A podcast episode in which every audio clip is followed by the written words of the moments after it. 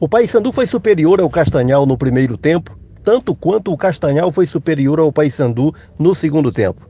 No primeiro tempo, um Paysandu taticamente muito organizado, as suas linhas de marcação sendo recompostas, eh, não dando espaço para o Castanhal evoluir. O time do Castanhal com muita dificuldade para fazer a mesmo a transição defensiva diante de uma marcação adiantada do Paysandu. No entanto, embora o Paysandu eh, trabalhasse bem a posse de bola, o Paysandu não criou situações tão claras de gol, não teve penetração, não teve objetividade na sua posse de bola. O segundo tempo, foi de um Castanhal mais arrojado, mais aceso, marcando mais adiante, fechando mais, porque o, os dois homens de, de ataque que jogam pelos lados no time do Castanhal no primeiro tempo estavam muito abertos, no segundo tempo eles fizeram o balanço, né, jogada por um lado, jogada pela direita, o homem do lado esquerdo fechava e vice-versa, então o Castanhal integrou melhor a sua equipe e e acabou assumindo o comando. Criou ótimas situações, inclusive com uma bola na trave, e o 0 a 0 assim, o empate, vamos dizer que foi um empate para a história do jogo.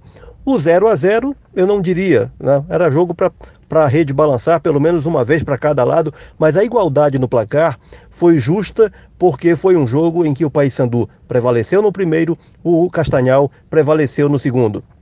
O que deu para perceber do jogo também foi uma queda de rendimento físico do time do Paysandu. Aí entra a valência resistência.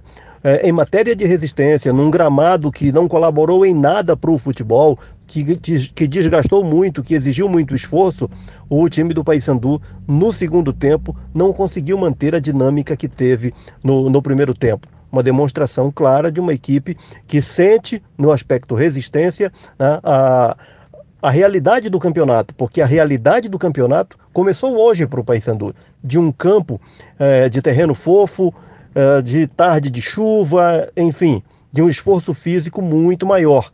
E essa situação vai se repetir em diversas ocasiões para o time do Paysandu.